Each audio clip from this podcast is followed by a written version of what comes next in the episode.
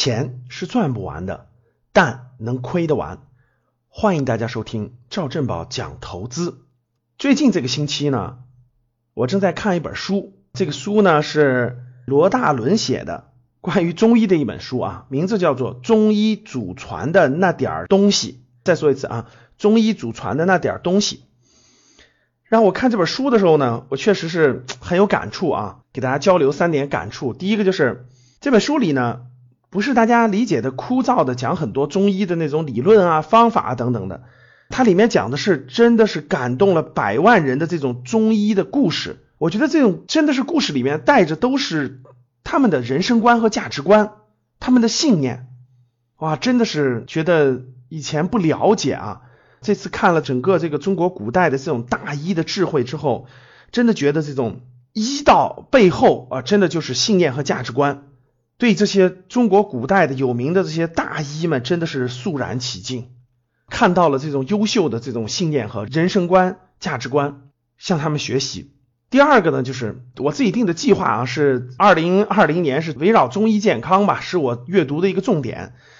所以呢，我觉得哇，我感受到这个中医真的是博大精深，它不是单单站在人的这个器官的角度去考虑问题的，它是站在宇宙当中，真的在整个宏观当中。可以说是天体当中，然后与人体之间的关系，然后去考虑问题的啊，真的是包括这种月份呐、太阳的高度啊、昼夜啊、五运六气的等等的来跟人体的关系去考虑问题的，所以他的这种视野更宽广，真的是中医的博大精深就在里面呢。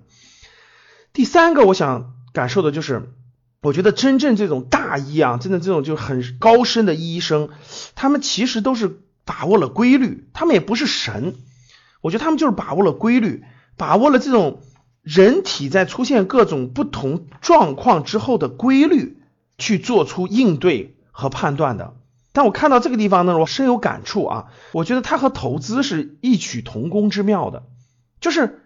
其实投资大家看，它并不是一门技术，它并不是大家普通理解的，我学了门技术谋生等等。投资最根本的，其实它是把握住了某种规律。可以说是企业运行的规律，把握了这种规律，通过这种规律的变化去赚钱的。那中医呢，是把握了这种人体与外部宏观世界之间的变化的规律，然后呢去给他治疗的，真的是一种更宏观的。所以各位，我就能感受到了啊，中医为什么比较难呢？就说大家知道，西医是比较标准化的，对吧？学好中医的人很难，或者是特别牛的中医很难。大家同样的病给不同的中医看，可能会得出不同的结论。我相信大家都发现这个问题了啊，因为这种中医啊，它的层次很高，所以呢，这个人的中医的悟性啊，就决定了他对这个规律的把握能力怎么样。所以呢，中医想学好真的是不容易，真是不容易，需要这个人的悟性，需要这个人的太多的这个触类旁通的知识和规律了。所以。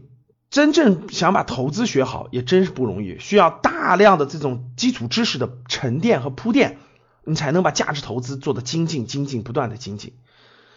好在，如果我们年轻啊，我们选定了自己要深入研究的方向，我觉得总是通过日积月累啊，十年以上的积累，我相信你一定能把握住某个领域当中的规律啊，从而成为这个领域当中的专家的。当你看到我所看到的世界，你将重新认识整个世界。